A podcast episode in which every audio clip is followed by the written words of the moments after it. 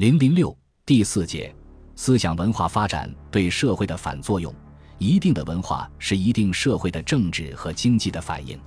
它一旦产生之后，又有相对的独立性，将对一定社会的政治和经济产生巨大的影响和作用。明代的思想文化也是如此，它既是明代社会的政治和经济的反应，同时又给予巨大影响和作用于明代社会的政治和经济。首先，科学技术的进步推动了社会经济的发展。明代，特别是其中后期，科学技术取得长足的进步，从而有力地推动了农业、手工业和商业的发展。例如，农业生产技术，人们经过长期的实践，已知七种榨油枯饼的不同肥效，认识到芝麻籽饼、萝卜籽饼最好，油菜仔饼差些，油桐籽饼又稍差，而以樟树籽饼、乌桕籽饼和棉籽饼最差。得出的结论与现代科学分析大致符合，并懂得使用磷肥，认为凡土性带冷浆者，以骨灰占秧根，石灰淹苗族；还懂得使用砒霜半种，闪落之间忧虫食者，或以砒霜半种子，以杀虫防害。这对粮食产量的提高产生了重大的作用。再如手工业生产技术。陶瓷的生产在继承前代装饰艺术的基础上，又大量兴起用笔画彩的方法，发展出著名的斗彩和五彩，生产大量精美的彩瓷而远销国内外。矿业方面，明中后期在采煤中发明了排除瓦斯和支撑巷道顶部防止发生事故的办法，在钢铁生产中使用装有活塞、活门的鼓风装置，实现冶炼生铁的半连续性。并发明灌钢冶炼技术，使钢铁和煤炭的产量大幅度提高。纺织业方面，不仅络丝、千经、织尾和开织等工具和操作技术都有不同程度的发展，使丝织品更为精美。而且在北直隶肃宁还发明挖窖盖屋以就湿气纺织的方法，解决了北方因天气干燥而出现的断纱难题。能织出细密及与松枝中品列蚁的棉布，使该县的棉布产量在几年之间就达到松江布匹产量的十分之一，使棉纺织业迅速向北方发展。造船航海方面，明代造船技术的发达、千星板、水螺经等导航设备的先进，以及使风技术的高超，为郑和下西洋和明中后期私人海外贸易的兴起提供了必要的条件。此外，园林建筑艺术的发展，又促进了花卉栽培和园艺式农业经营的成长，并产生了花园子、石农之类的专业户，从而推动了商品经济的发展。印刷技术的发达，则促进了刻书业的繁荣。除了印制士大夫科举需要的经史窗稿外，还大量刊刻广大市民工商业者需要的书籍，其中小说。戏曲之类的书籍有利于提高工商业者的文化素养，而一系列与工商业经营管理密切相关的百科全书式的著作，如《市商必要》《新刻天下四民全览》《三台万用正宗》《烟台校正》《天下通行文林举宝万卷新罗》《十二方家万事部求人博考全书》《明本大字应用碎金》《博文胜览考试全书》《四民全览东学诸基》。分门定类今古名贤尺素文海齐生新捐持新子汇编四民历官汉服锦书四民便用机遇全书新捐士商药览新安原版式商类药等，则对推动工商业的发展起着重要的作用。其次，价值观念的变化加速了社会风尚的演变。贵义建立是中国传统价值观念的重要标尺，即所谓正其义不谋其利。明其道不计其功，他引导人们追求道德上的完善和道义上的胜利，反对人们为满足自身的物质欲望去谋求功和利。物质欲望被视为低贱的、不道德的。程朱理学更公开鼓吹去人欲、存天理。到了明中后期，随着商品经济的发展，人们的价值观念逐步发生变化。今天下之人唯利是趋。世人亦若土芥，不复顾惜，奢侈之年一萌，不得不重财而轻义，不能不训育而忘亲。是以近日所向今义者，礼义不如文章，文章不如爵位，爵位不如金钱。当时的思想家进一步将人的物质欲望加以肯定，如王艮倡导百姓日用极道，认为安身者立天下之大本也，安身首要的是生活上的安，是能吃饱穿暖。何心隐把人欲说成出于性，反对绝育，主张欲欲与百姓同欲。李治明确提出穿衣吃饭即是人伦物理，将人们的私欲、物欲乃至好色。好货视为自然之理，必至之福。陈帝则公开畅言：义即在利之中，道理即在财货之中。唯有如此观察问题，乃不留余虚，而天下家乡受其益也。与重利轻义的价值观念相联系，工商业也日益受到重视，从而对传统的重本抑末思想提出了挑战。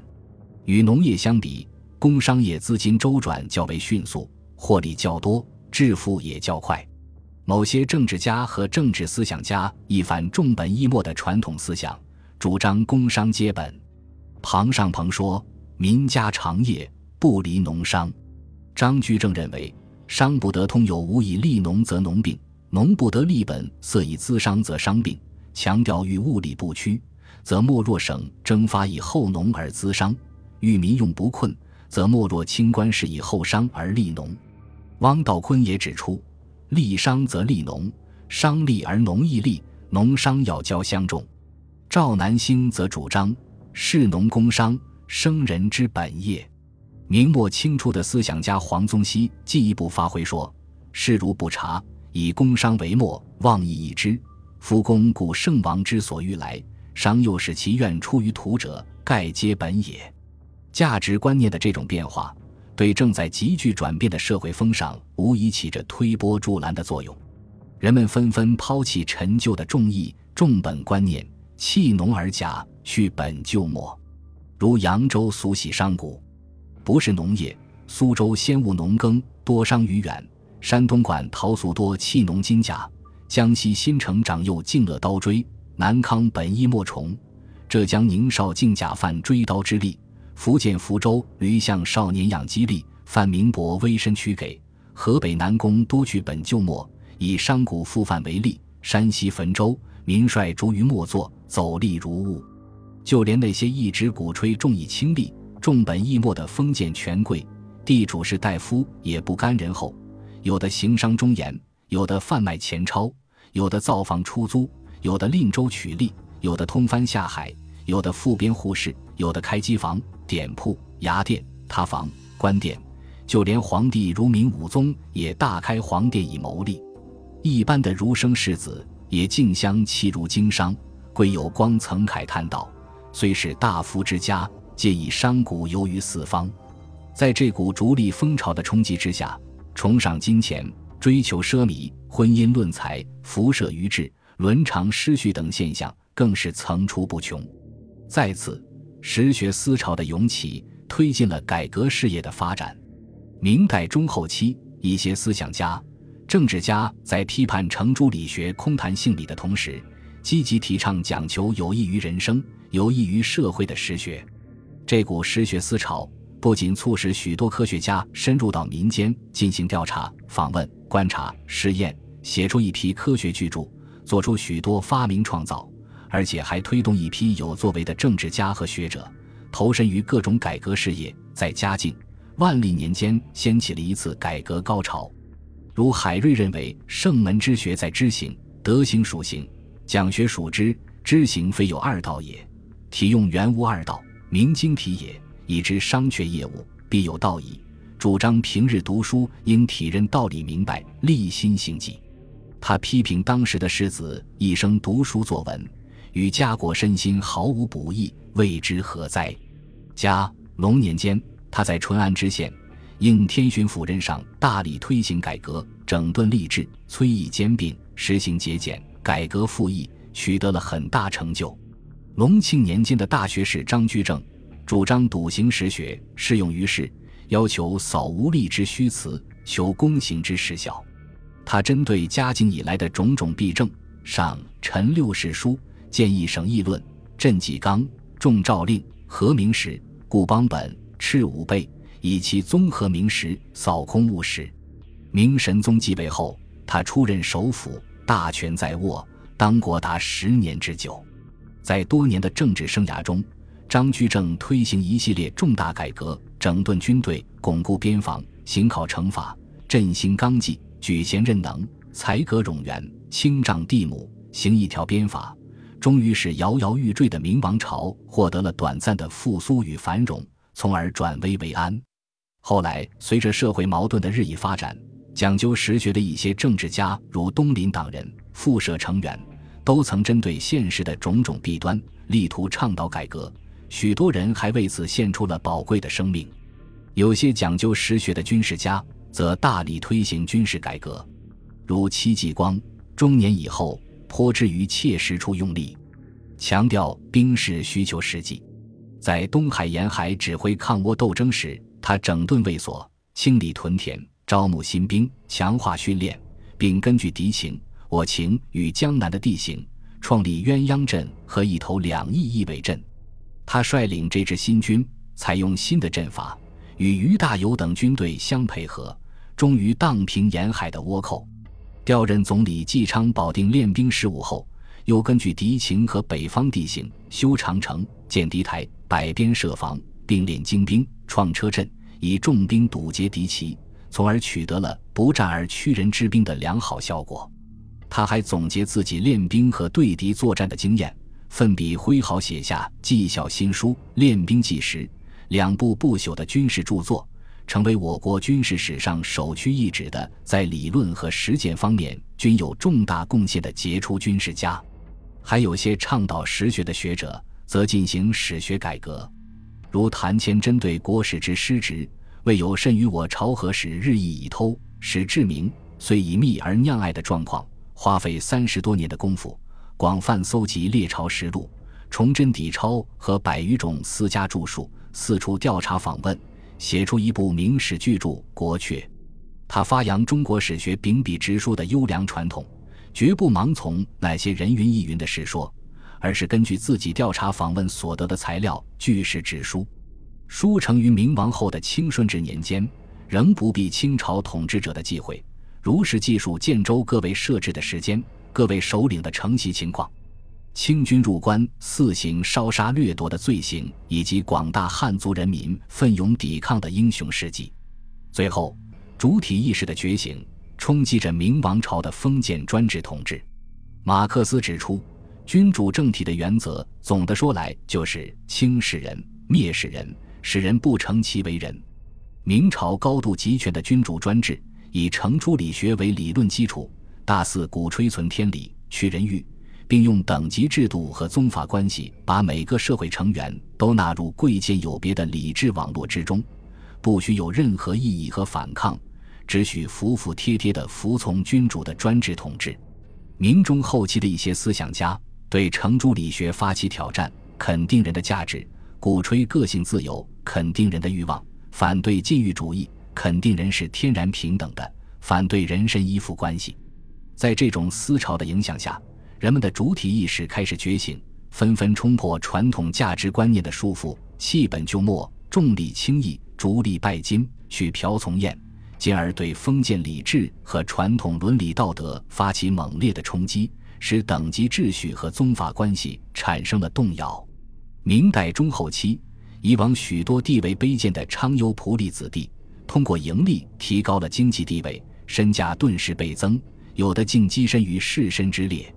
万历年间，武元翠增感慨地说：“令贾昌优立足之子不许入学，而来法纪荡废，教许之间，寂寂彬彬，多奴隶子，而无知苏松这支行家，胡为最盛？甚至有登甲地入汉院列清华之者。”奴妇之数百万，出尽身皆丑之，而今则乐与为朋矣。及地方兼私意多于往来，宴饮馈仪，恬然无负廉耻之色。亦有更甚者，尽身家之女为财事计，不问非类。另有一些奴仆，城主人权势衰微，纷纷离去。如嘉定县大家童仆，多至万指，一旦叛去，自缢欧立，甚且操戈入室焉。福州主家灵替落魄后，俯首于奴之子孙者多矣。有些地方的奴仆甚有反占主田产，坑主资财，转献新贵，有时因而投牒兴讼者。浙江大官僚董佑海因待家奴过郡，有犯弊账，后来即为群仆所挛割。到明末农民大起义爆发时，广大奴仆更是奋勇抗争、逃亡、所弃、杀主之事件比比皆是。处在社会最底层的奴婢尚且如此，其他社会阶层的阅历非分、以下犯上、以卑凌尊的现象更是层出不穷。管制道增叹愧道：“嘉靖万历之时，少可以临长，则见亦可以临贵。于是未婚未官之弱子，稍有闻名。”便分先达之席，不是不农之侠客，一连诗社，吉列大人之班，而意图一且攘避焉。以为下流既可混于上流，则杂流岂不可混于正流也？而民间之卑邪尊，少陵长，后辈五前辈，奴婢盼家长之变太百出。康熙《化州志》描述明末当地的状况说：显贵不必诗书，而蓄资可治；老婢训幼。见必拟贵，逆天之夫，众皆敬畏；循礼之士，且为吃鱼。就是在一个家族内部，那层温情脉脉的面纱，也早已被同族相争所撕破。如万历《明州吴氏家记》所载：“彼来以右犯常，以卑抗尊，甚至有反唇相讥、拳殴相加者。”山东章丘牛氏族谱也描述明末的状况说：“而来宗派失序。”灵经日开，使九族为胡越，待本之如丑丑，时强以灵弱，因众以无寡，邪大以欺小，是富以灵贫。或子侄而抗伯叔，或子孙而犯鄙族，况种种败伦之事，犹有不可胜言者。当然，由于明代资本主义的萌芽还十分脆嫩，尚不具备瓦解封建经济和政治结构的力度，因此。伴随着明代商品经济繁荣与资本主义萌芽而发展起来的思想文化，对明代政治和经济的作用也还是有限的。到了明朝末年，当腐朽的明朝封建专制统治为李自成领导的农民军推翻之后，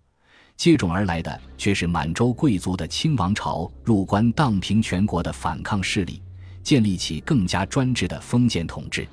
一场新旧交替的冲动。也就因此而暂告中断。